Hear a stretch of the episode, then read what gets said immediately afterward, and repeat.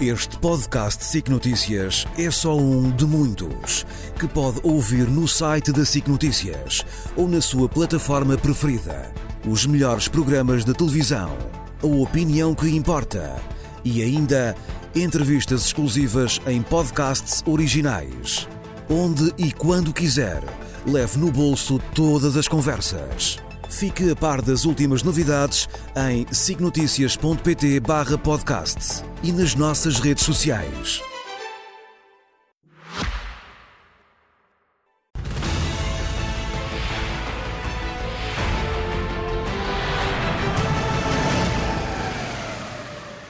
Que começa precisamente pela atualidade de Navalny, José Milhares.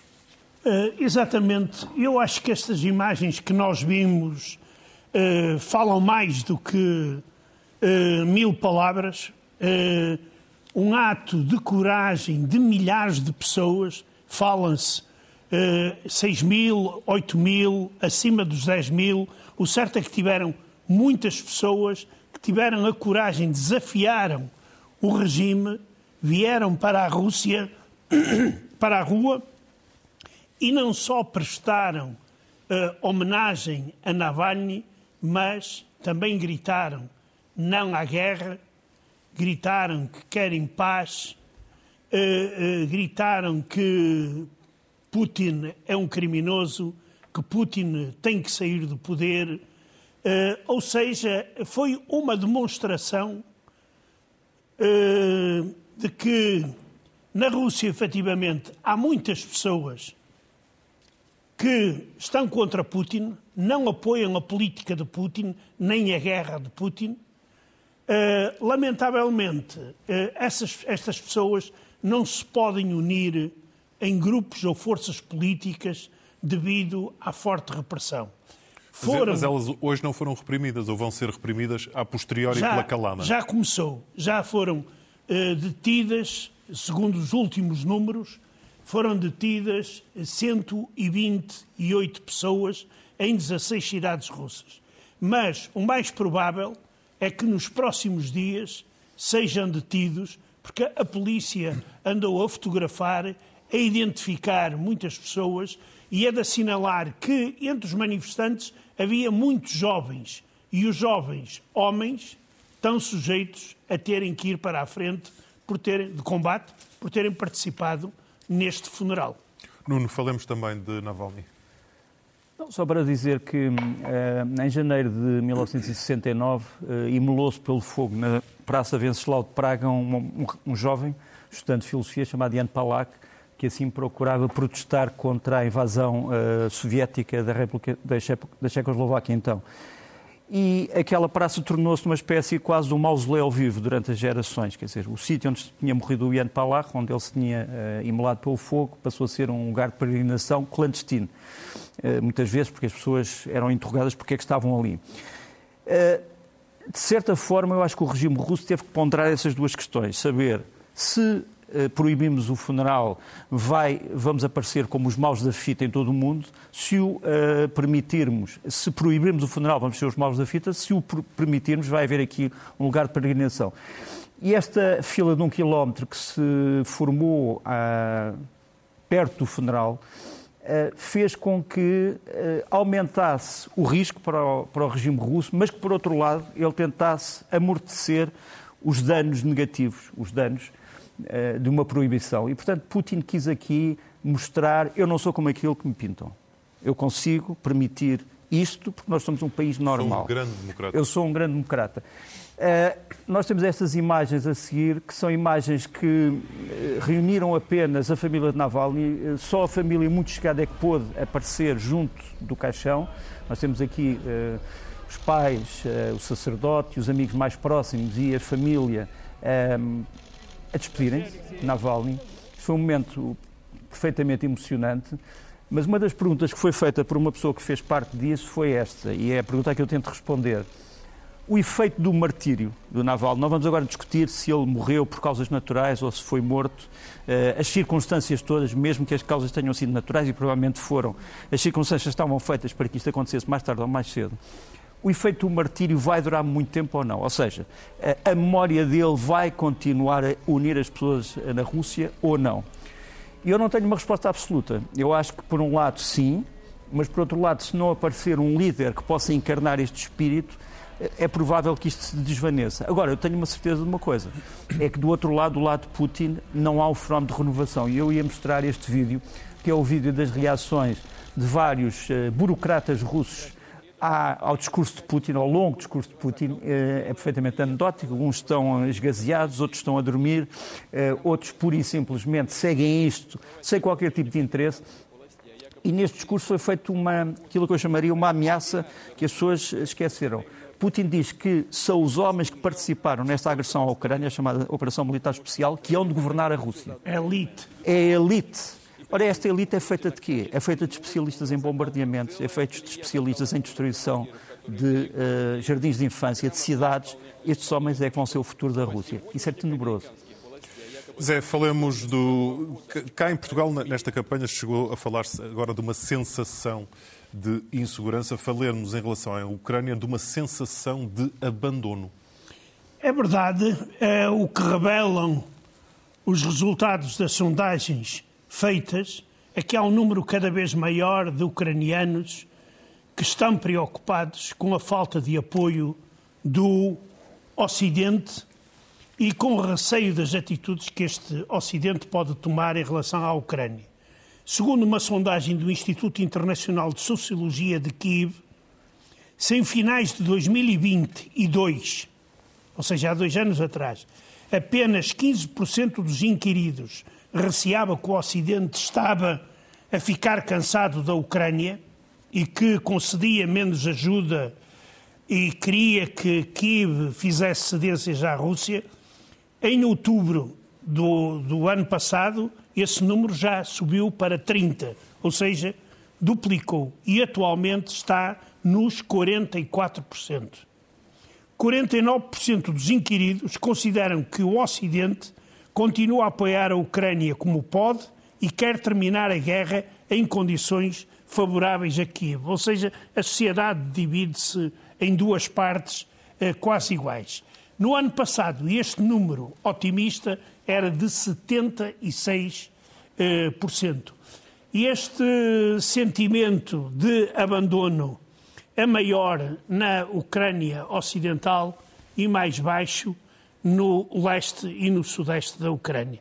Estas sondagens são preocupantes e mostram que o que os países ocidentais estão a fazer com a Ucrânia é, é, são coisas absolutamente inadmissíveis, principalmente de um país como são os Estados Unidos, que querem é, continuar a ser a potência número um do mundo, mas comporta-se de uma forma muito leviana nesta situação. Parece quase um segundo ataque lento e surdo. Verdade. Nuno, falamos de mistério dos aviões que caem. Verdade. Um, a Ucrânia afirma ter abatido, nos últimos 11 dias, 13 aviões de combate, ou melhor, 12 aviões de combate e um avião de controle aéreo russo. Está ali a infografia que foi revelada.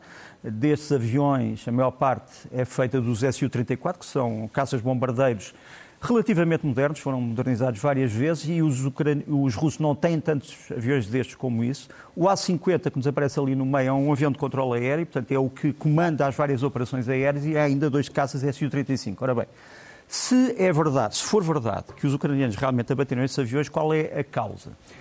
Eu acho que a principal causa é o facto de a Rússia estar a usar cada vez mais a força aérea nos ataques à, eh, às posições da frente da Ucrânia. Quer dizer, não, isto não tem tanto a ver com o facto da Ucrânia ter novas armas, embora tenha algumas novas armas, mas tem a ver mais com os russos estarem mais desafiadores e atrevidos no uso da força aérea. Eh, coisa que não aconteceu durante muito tempo. Mas é evidente que esse uso atrevido tem estes riscos. É que os ucranianos continuam a ter os sistemas de armas, incluindo os Patriot, que conseguem destruir estes aviões. E para mostrar, de certa forma, que há uma inquietação em Moscou quanto a este, este abate maciço de aviões, as autoridades russas começaram a divulgar, em alguns meios dos seus aliados, sobretudo Coreia do Norte, Irão, etc., esta visita de uma delegação oficial ao sítio onde precisamente são feitos estes aviões, os Su-34, os Sukhoi, um, e que uh, mostra que a Rússia poderá repor a capacidade perdida. Mas não há certeza que possa repor um por um. Ou seja, provavelmente só consegue fabricar cerca de um quarto dos aviões que está, que está a perder. Isto pode causar grandes problemas. Por outro lado, hum, a Ucrânia continua a usar armas ocidentais nas suas plataformas do tempo soviético e russo.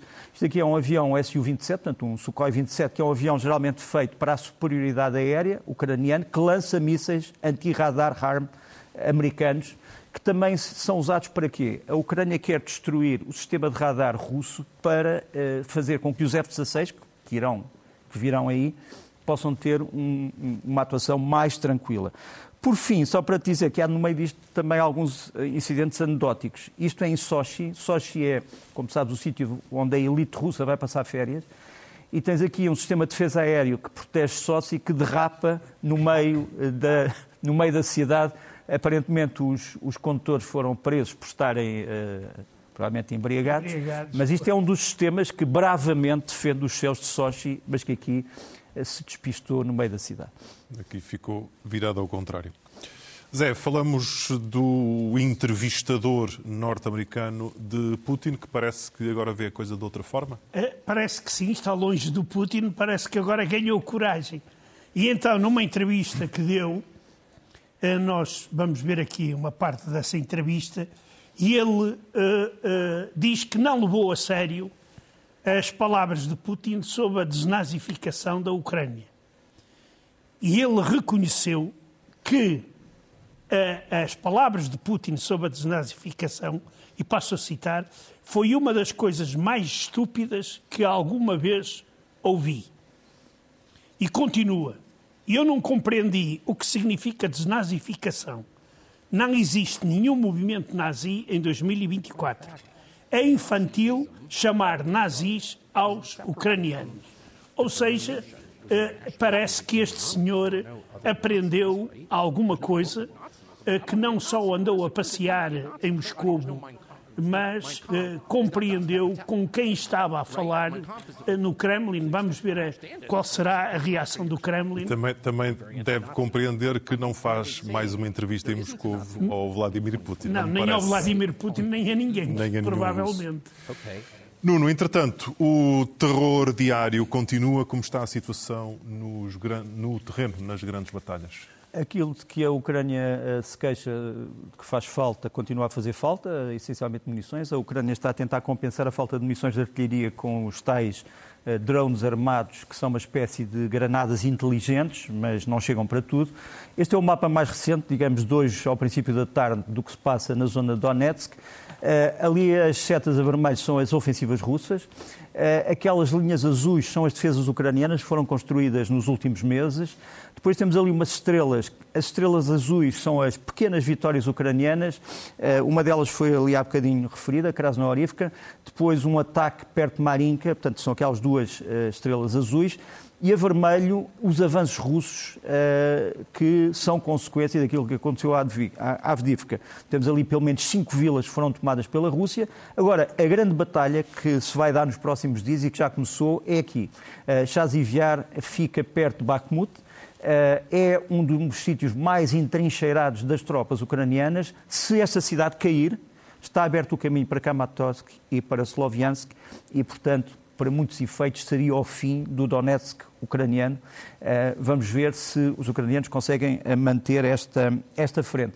A Batalha de Krasnoorivka uh, tem sido documentada, é uma batalha, uma das poucas que os ucranianos conseguiram vencer, conseguiram reforçar as suas forças aqui, conseguiram reforçar as suas estruturas, mas é, como eu disse, um dos poucos pontos de esperança. O outro. O outro elemento que eu gostava aqui de trazer é um elemento muito triste para os ucranianos, foi o falhanço num desembarque de forças especiais que uh, falharam o desembarque nesta zona. Esta zona é a zona de, para quem não conheça, isto é Tendrivska Caça, é um, Coça, é um sítio muito bonito de Kherson, uh, onde há umas praias enormes. As forças especiais ucranianas de um regimento chamado Regimento Oshakiv tentaram desembarcar aqui e falharam. Uh, e há pelo menos quatro mortes e dois feridos, e o, a Rússia conseguiu capturar muitas armas, eh, foi um momento mau para as forças especiais ucranianas. Saber porque é que isto falhou é outra questão. Há quem fale em falsas informações, há quem fale em sabotagem, enfim, não, não vamos aqui para já dar interpretação sobre o assunto, mas foi um dia negro para as forças especiais ucranianas. Uh, onde as coisas estão a correr melhor é nesta zona, também em Kherson, que vamos mostrar aqui, que é a famosa Bolsa de Krinky, é aquela linha azul que está ali. Portanto, os ucranianos conseguiram passar, como tu sabes, o rio Dniepro e conseguiram estabelecer aquela bolsa de desembarque. Estão a fazer ataques na retaguarda do inimigo, são aquelas estrelas azuis. A Rússia está a responder com ataques na retaguarda ucraniana, são as estrelas a vermelha, mas é uma situação em desenvolvimento, mas que está a correr relativamente bem para os ucranianos. Hoje, ao meio-dia de Lisboa, Deram-se, entretanto, ataques à Crimeia, outra vez, pelos uh, mísseis de cruzeiro ucranianos. Isto é uma base que fica uh, perto de Simferopol, chama-se Gardveskaya. Temos ali os sítios vermelhos, que são os sítios que os ucranianos quiseram atacar. Isto é um mapa uh, militar que foi usado no ataque. E, enfim, isto é retirado, no fundo, essencialmente das bases que nós temos do Google, Google Maps, mas aqueles são os sítios que a Ucrânia tentou atacar, onde estão vários caças russos. Uh, gostava também de salientar que a Rússia está a utilizar um comboio em que mostra veículos capturados em Avdiivka. Este é um M2 Bradley americano para mostrar que está a avançar na guerra. Portanto, isto é, faz lembrar um bocadinho as paradas da vitória do tempo do Stalin. E, por fim, uh, esta notícia que os ucranianos vão começar a usar a inteligência artificial nos seus drones. Isto é um acordo que foi celebrado esta semana com uma empresa alemã chamada Helsing e isto vai dar uma capacidade ainda maior para os drones ucranianos, que neste momento são uma das, um dos fatores de possível transformação da guerra. Zé, no teu caso, regressas a uma das tuas irritações eh, de estimação, o Kadyrov. Uh, ele mete-se a jeito. Depois é isto. Bem, primeiro para dizer que o discurso de Putin, tão falado e tão esperado, o mais longo discurso à nação, Quer dizer, aquilo espremendo não tinha nada. Tem umas ameaças ao Ocidente. Que nem são novas. Que já não são novas. E promessas para 2030. Ou seja, daqui a seis anos, para quem estiver vivo e pode verificar se Putin até 2030 faz aquilo que não fez até hoje em 24 anos. Mas mesmo assim, houve alguém, e esse alguém é o senhor Kadyrov, o chefe da República da Chechênia, que é uma república do Cáucaso russo, decidiu emendar o texto do, do, do presidente e publicou na internet. E acontece uma coisa: o Putin afirmou os nossos soldados e oficiais, cristãos e muçulmanos, budistas e seguidores do judaísmo provaram mais do que com mil palavras a coesão e a unidade da Rússia. Ora, o Sr. Kadyrov simplesmente publicou o discurso, mas retirou os seguidores de judaísmo. Retirou. Só que aquilo começou a dar, eh, como se costuma dizer em bom português, começou a dar barraca nas redes sociais e o Sr. Kadyrov teve que voltar atrás e então meter lá os seguidores de judaísmo. Ele achou que ninguém ia dar por ela. É, e, e, exatamente, falhou, porque nestas coisas os judeus estão sempre muito atentos, e não só os judeus, e há outros, principalmente a palavras ou a atos feitos por este conhecido bandido. E nas redes sociais, neste momento, para o bem e para o, e mal, para o mal. As, pessoas é estão, e para, as pessoas estão muito atentas. Nuno, vamos fechar com a situação de Gaza. E vamos começar com uma, uma, história que se desenvolveu nas últimas 48 horas. Eh, este é o famoso vídeo das Forças de Defesa de Israel que mostra a entrada de um comboio com alimentos que veio do Egito, eh, de 30 e, 30 e tal eh, veículos. As pessoas, naturalmente ansiosas, cercaram os veículos e tentaram retirar os alimentos. Uh, houve uma grande confusão. Israel já deu duas versões sobre este assunto. Disse que a maior parte das pessoas que, entretanto, morreu, mais de 100 pessoas, morreu porque foram atropeladas pelos veículos e outras atropelaram-se a si próprias. Mas houve também uma versão segundo a qual os israelitas que estavam a escoltar militarmente este, este, este comboio dispararam sobre a multidão para o ar e depois para as pernas E depois há outra, outra versão que homens do Hamas também dispararam sobre a multidão porque queriam os próprios ficar com os vivos. Uh, de qualquer forma, isto tem que ser esclarecido. Israel não pode permitir que a sua imagem fique pejada de sangue ainda mais e, e, portanto, para ganhar a guerra da comunicação e também para honrar uh, os mortos, obviamente que terá que haver um inquérito rigoroso sobre o que é que verdadeiramente se passou, mas isto é uma cena perfeitamente apocalíptica. Do outro lado, no norte eh, da faixa de Gaza, nós encontramos estes colonos israelitas que quiseram entrar em Gaza pela chamada entrada, eh, pela, pela, entrada norte, digamos assim, e, e, que foram parados pelos militares israelitas dizendo que isto era uma movimentação ilegal. Estes colonos querem ocupar terra em Gaza alegando que já lá não há ninguém, ou seja, que o Hamas saiu e, portanto, que eles têm direito à terra. Israel tem que resolver também rapidamente este problema. Nuno Rogério, José Milhazes regressam na próxima semana. Este podcast SIC Notícias é só um de muitos que pode ouvir no site da SIC Notícias ou na sua plataforma preferida. Os melhores programas de televisão, a opinião que importa e ainda entrevistas exclusivas em podcasts originais. Onde e quando quiser leve no bolso todas as conversas. Fique a par das últimas novidades em signoticias.pt/podcast e nas nossas redes sociais.